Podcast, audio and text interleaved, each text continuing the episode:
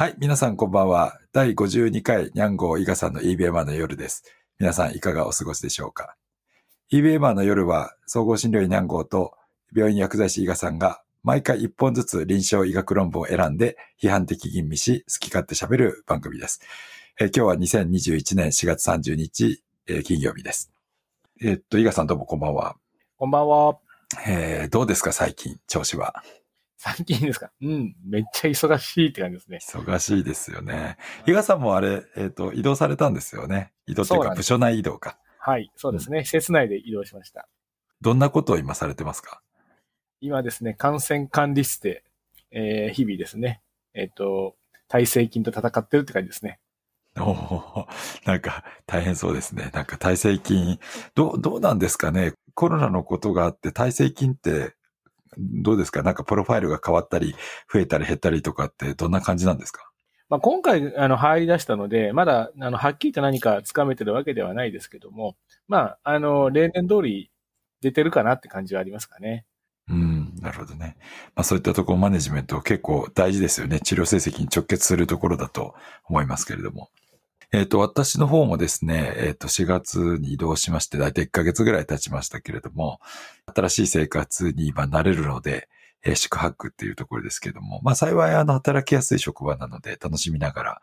やってますけれども、まあ、やっぱり忙しくて、全くあの自分の机に一日座れないというか、医局に戻れずに、なんかこうずっと追われて、あっという間に一日終わっちゃうみたいな生活になってますね。はい。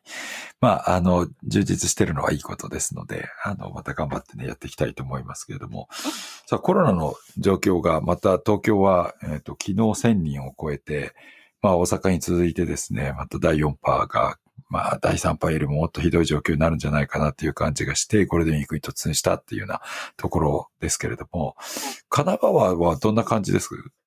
あえっと、それほどあの、急激に増えてる状況はないですね。うんただ、あ、の、東京で酒類の提供が止まった時にですね、うん。神奈川にみんな越境して飲みに来てるっていう現象がああったので、もうちょっと、もう心配しかないですね。まあ街に出ても人あんまり減ってないように見えるんですけれども、神奈川、横浜とかどうです？減ってはいないですね。なんかむしろ増えてる感じがありますかね。はい。新幹線のホームに向かう人たちは、まあ、結構多いですよね。なるほどね。地方に流出していこうみたいな感じなんですかね。そうですかね。まあ、里帰りとかもあるんでしょうけれども、ちょっとね、嫌な雰囲気はありますね。うん。まあ東京がね、ダメだからって東京から出ようみたいな感じで、こうね、エスケープしていこうみたいな、あの流れはちょっとあるようにも思いますけど、まあこのゴールデンウィークでどれだけ持ちこたえられるかって言ったところですよね。まあ気を引き締めていきたいところですけども、結構そのね、人によっても温度差が、あの、大きくなってるので、あの、すごく自粛してくださる方は、してくださるってなんかもうちょっとね、医療従事者目線な感じになってますけど、あの、家にこもっていますけども、あまり関係ないっていう人は、やっぱりね、えーせっかく休みだからっていうような感じになってるところもあるかなと思います。ということで、今日2本、えーまたお伝えしたいと思いますけれども、えっ、と、今日は前半私の方から、えー行きたいと思います。今日はですね、つい今月頭ぐらいに出たですね。じゃあ、ジャマのネットワークオープンに出た禁煙した後に体重が増えると、そのアウトカムどうなるかっていうような、あの論文になります。そうですね。4月頭出たばっかりですけれども、この論文は、オーストラリアでやられた研究ですね。2001年に開始されたデータベースを使って、2006年から2014年までのデータを使って調べられました。喫煙状況、体重、PMI の値が欠落していない全部揃っている18歳以上の成人が対象になっています。え除外基準としては、心血管疾患と2型糖尿病、がんと COPD の今日がある人というのが、まあ、除外されているということになります。で、禁煙したかと、えっ、と、喫煙を継続しているかっていうのの比較になっていて、で、アウトカムとしては、体重と心血管疾患と糖尿病とがんと COPD と総脂肪というのが検討されています。で、コート研究ですね。の文になりますけれども、データベースの中でですね、これあの、患者さん自身にですね、アンケート調査でやってる研究になりますけれども、回収率が毎年、え年ごとにですね、あの、調査をしてるんですけれども、66.5%から74%の回答率ということになっていました。で、マスキングはですね、これはあの、元できないですね。アンケート調査になってますので、自分が禁煙してるか、喫煙継続してるかとした上で、アウトカムの測定がされています。で、行楽因子の調整ですけれども、年齢、性別、あと、セイファ、SEIFA って言うんですけども、えー、社会経済的不利益指数というものですね。これと、あと、飲酒量と食事パターン、あとは減量目的のダイエットと身体活動、あと雇用状況と、こういったのが行楽因子として調整されています。研究資金はですね、この、えっ、ー、と、オーストラリアのこのデータベースの作るプロジェクトの資金源がオーストラリア政府になっています。結果です。参加者はですね、16,663人。うち男性が8,080人、女性が8,581人。で、えー、平均年齢は43.7歳。まあ、比較的若い人たちですね。えー、対象になっています。で、まあ、禁煙した人と、えー、と喫煙した人と比較、喫煙継続している人を比較していると、いうことになってますけれども、禁煙するとですね、体重が平均で 3.14kg 増えると。えー、95%間が1.39から4.87ということで、優位に体重増加がありましたということでした。BMI に関してはですね、0.8に平均で、増加すると。95%信頼感が0.21から1.44ということで、これも禁煙すると、体格も大きくなると、いうことになっていました。喫煙を継続している人と比較するとですね、禁煙した人は死亡のリスクについて見てみるとですね、体重があの減少した禁煙者では0.58倍、体重変化のない禁煙者では0.79倍。で、え、ー、と、5キロから10キロ禁煙したことで体重が増加した人では0.24倍に死亡が、えー、と減ると。で、10キロ以上増加した人では0.36倍になるということで、どうもですね、体重が変わらない、ないしは体重が減ったっていう人よりもですね、禁煙後に体重が増えた人の方で、死亡のリスクは下がっているという結果でした。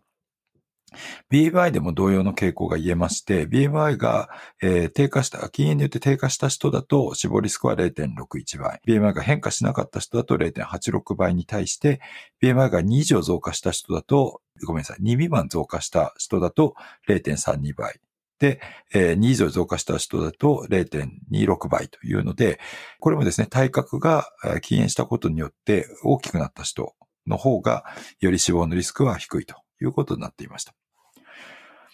でですね、他のアウトカムに関してですけれども、喫煙を継続した人に対してですね、それと比較して、禁煙した人はですね、COPD も減らしました。総脂肪に加えてですね、COPD も減らしたんですけれども、心血管疾患と2型糖尿病と癌は減らさなかったということがありました。まあ、そんなような感じでですね、禁煙すると体重が増えるっていうのは、まあ、多くの禁煙者が経験していることじゃないかなと思いますし、私たちも診療の中でそれを実感するんですけれども、体重がそうやって増えた人、結果的にはですね、ハードアウトカムである、その総脂肪、あるいはま COPD も含めてですけれども、そういったのが減るということがあるというので、まあ、結構ですね、体重が増えたことをそんなに重く取らなくてもいいというかですね、体重が増えちゃったのでどうしようっていうことはあんまりないのかなというふうに思いました。まあ、ただこの研究はですね、喫煙歴とか、あるいはその心血管イベント、2型糖尿病、癌、COPD の発症があるかどうかっていうのは自己申告なんですね。ですので、えー、まあその申告内容が正確ではないという可能性もあるかなと思いますし、当然マスキングもされていませんので、情報バイアスというところもあるんではないかなというふうに思います。まあ、ただですね、え、こういったこの観察研究を通じてですね、ひょっとしたらあの、この体重が禁煙することによって増えてしまうんじゃないかっていうことは、まあ、あの、おそらく真実だろうというふうに思いますし、しかも大事なことはその体重が増えたことっていうのが、必ずしもですね、悪いことばかりではないと。えー、むしろ、えー、長期的なハードアウトカムで考えると、体重があの増えても禁煙をする価値っていうのは大きいんだということのメッセージになるんではないかなというふうに思いました。えー、以上になります。はい、お疲れ様です。やっぱり禁煙するといいんですね。いや、そうですね。禁煙すると、体重の変化に関わらず、えっ、ー、と、そういった総脂肪減るとか、COPD 減るとかっていうことは、まあ、間違いないというふうには言えますよね。で、これ、あの、癌が減ってないということはちょっと違和感あるんですけど、多分期間が短いんじゃないかと思うんですよね。で、あの、もうちょっと長期間で見ると、癌も減ってくるんじゃないかなというふうには思いました。そうですね。はい。はい。まあ、あの、こういったエビデンスも出ましたので、今後の診療の中でですね、患者さんが禁煙すると体重増えちゃいました、みたいな人がいてもですね、あの、それはかえって、まあ、良かったとは言いませんけれども、あの、そんなに心配することじゃないと思いますよ、ということは伝えていけるかな。僕がよく言うのはですね、あの、あ、それは今までタバコを吸っていてむしろ病的に痩せてたんですねっていうようなことを言うようにしてますけれども、まあ、あの、説明をする上での一つのま根拠として使えるんじゃないかなというふうに思いました。はい。健康上は特に問題ないってことが説明できるのは、つって、あの、強みですね。そうですね。はい。そこは一つね、安心材料になるかなと思いました。はい。じゃあ、後半は、伊賀さんの方ですね。伊賀さんの方から、じゃあ、お願いします。はい。えー、私が今回紹介するのは、えー、JAMA の4月 6,、えー、6日号に掲載された、えー、研究です。ステージ3の大腸がんの患者さんに対する、まあ、標準的な術後補助化学療法に、えセデコキシブを追加した場合、いいことがあるかということを検証した研究になります。大腸がんの治療というのは近年とても進歩していて、まあ、手術や放射線治療に加えて化学療法も様々な治療が開発されています。今回の研究では、5FU と、えーまあ、レボホリナートですね、にオキサリブラチを組み合わせるホルフォックス療法が、えー、標準的な化学療法として用いられています。今回の研究では、まあ、その標準治療にセレコキシビを追加したら、より長生きできるんじゃないかという臨床疑問を解決するために計画されました。で、そもそもなんでセレコキシブなのかっていうことが、まあ疑問として出てくるわけですが、これまでアスピリンであるとか、えー、選択的なシクロキシナーゼ阻害剤ですね、コックス2阻害剤っていうのが、まあ、大腸がんの、えー、予防であるとか、まあ、再発の抑制であるとか、まあ、進行や転移の、えー、ような、あるような患者さんの生存率を改善するみたいだというような、まあ、観察研究とかの結果があってですね、まあ、えー、セレコキシブがですね、まあ、癌の抑制にですね、期待が持たれていたというところがあります。まあ、かつてですね、アスピリンが大腸がんにっていうこととかがですね、えー、各種ですね、えー、医療情報のね、ヘッドラインを賑わしたこととかもあるかと思いますけども、まあ、今回、まあ、えー、そちらを改めて確認したというような研究になります。で、え、研究のピコなんですが、えー、対象となった患者さんは、アメリカ、えー、およびカナダの、え、ナショナルキャンサートライアルネットワークというのに登録されている施設にかかっている患者さんとなっています。切除マージンですね。まあ、手術の、えー、まあ、断端が、まあ、陰性で切除された。なので、まあ、完全に取り切れたと考えられる、えー、まあ、組織的に検証された大腸腺がんで、リンパ節定義が、まあ、1個以上確認されているが、小膜下層であるとか、腸間膜等に腫瘍がまあ沈着しているだろうというふうな N1C っていうんですかね。まあ、そういうような分類のステージの癌ですね。で、18歳以上で、パフォーマンスステータスが0から2。で、肝障害や腎障害とかがなくて、まあ、検査値が正常であるというのが条件になっています。で、除外基準としては、まあ、5年以上経過していないような癌の起用であるとか、えー、現在進行形の同時がんがあるような患者さんであるとか、まあ、これから予定されている、まあ、ホルコフクス療法であるとか、セレコキシブに対して、過敏症ですね、アクザアレルギーとかがある方、また、あと過去3年間に、えー、消化性潰瘍や出血、先行などの起用があったり、まあ、コントロールができていない高血圧や、えー、不安定性胸心症、えー、心筋梗塞であるとか、脳卒中の起用、で、2波3から4の心不全であるとか、あと、妊婦や授乳婦は除外されているという状況になっています。で、介入ですが、えー、原発層の経過手術の後、21日から56日までの間にテレコキシブを開始するということになっています。で、テレコキシブはですね、ホルホックスと併用なんですけれども、ワンクールですね、ホルホックスが先行するというケースもどうやらあったようです。で、えー、今回ですね、え、4群なんですけども、えー、ホルホックス、術後の化学療法が、え、3ヶ月の投与群と6ヶ月の投与群、それぞれにセレコキシブを、え、使うか、え、プラセボを使うかというような形の4群の試験になっています。まあ、なぜこんな4群になったのかというとですね、えー、ホルホックス療法を3ヶ月でいいのか、6ヶ月やるべきなのかっていうことを、まあ、あの、どちらがいいのか、まあ、有益性というよりは、えー、非劣性をですね、ついでに調べちゃおうということを考えたようで、今回こういうような、スタディデザインになっています。で、研究の報告では、ホルホックスの3ヶ月、6ヶ月ということとか、とりあえず無視して、セレコキシブが言ってるか言ってないかということで、え、アウトカムとして、え、無病生存期間、え、ディジーズフリーサバイバルを、え、検証しています。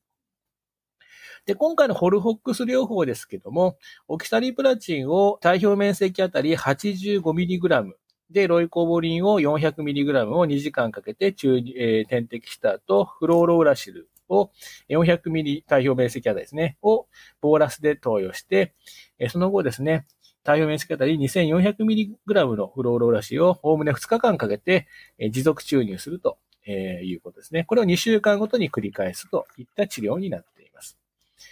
で、この研究はえランダム化比較試験ですので、ランダム割り付けされています。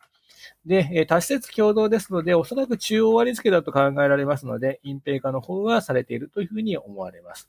で今回、低用量アスピリンを使っている、まあ、血管障害とかですかね、使われている方もいるでしょうから、まあ、そういった、えー、低用量アスピリンが、はい、乗せてられ、乗せられているかどうかっていうことの有無と、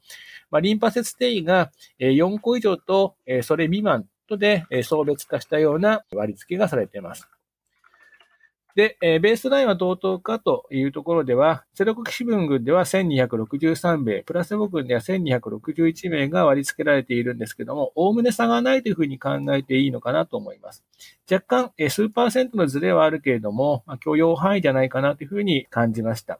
ただ、細かなところとかは、あまり検証のですね、項目には上がっていなかったりもするので、あの、そこまでどうかっていうのはちょっと、えー、見にくいところはあります。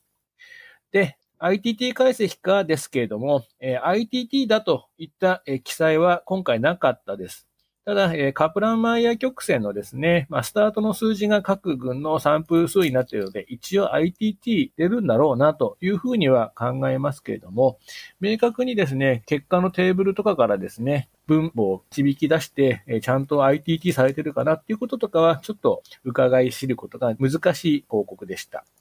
で、脱落があるかなんですけれども、えー、まあ、集計に重複もありそうなんですが、まあ、結構正直に、え、脱落の数値が研究のフローズにしっかり書かれています。で、まあ、それぞれですね、あの、治療が途中で、まあ、脱落というか、行われなかったとかいう中で、まあ、ウィズドローって形が書いてあったりするので、セレコキシブが言ってなくてウィズドロー、ホルホックスが言ってなくてウィズドローなので、まあ、両方言ってないのか、片方だけなのかとか、がちょっとな、その辺が足し算どうするか難しいところではあるんですけども、まあ、おそらく全体の10%以上は脱落しているというふうに考えられます。で、えー、研究は、えー、盲検化されています。患者さん自身ですね。あと、まあ、治療者、と、えー、データ解析者の方にも、えー、盲検化してますよというような記載がありました。で、症例数は十分かなんですけれども、えー、症例数はですね、えー、検査されておりまして、えっ、ー、と、必要な症例数というのが2500人というふうにえ出されています。まあ、いろいろ細かなこととかがあるんですけれども、あの、まあ、一応、両軍足すと2500人を超えているので、まあ、サンプル数は計算されていて上回っているというふうに、え、考えました。で、さて、結果ですけれども、はい。結果はですね、えー、優位差はありませんでした。え若干ですね、カプランマイヤー曲線では、グラフの曲線や直線がですね、同じような幅で、まあ、平行的にですね、えー、下回ってる様子はあるんですけれども、えー、優位差はついていません。イベント発生の状況では、えー、ハザード比が0.89なんですけれども、えー、信頼区間では0.76から1.03ということで一応またいでいます。で、えー、死亡で考えてあげても0.86ということなんですが、同じく0.72から1.04ということで、一応またいでいるということで、今回は、えー、優位差は出ませんでした。で、今回ですね、まあこういった優位差が出なかった理由として、えー、著者らがですね、えー、結構たくさん言い訳をしているんですね。まずですね、えっ、ー、と、今回の治療のアドヒアランスが良くなかったと。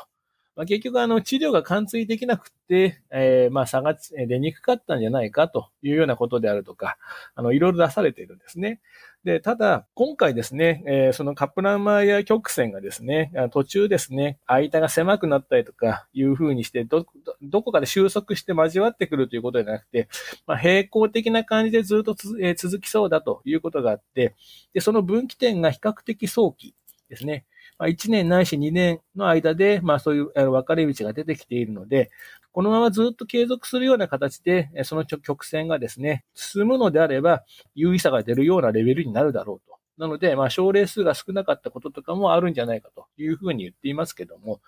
まあ、千何人も集めてきて差がないっていう話をしてるんであれば、まあ、そんなにこう、あの、目を見張るほどいい結果なのかなというのは言えないんじゃないかなと思いました。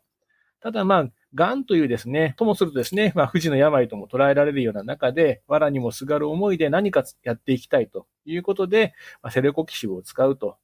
いうのを、まあ、許容できる、まあ、できなくはないかなというふうには思いますが、1日400ミリということで、まあ、かなりの高容量で使っていくので、ちょっと、えー、有害事象どうかなというところはあります。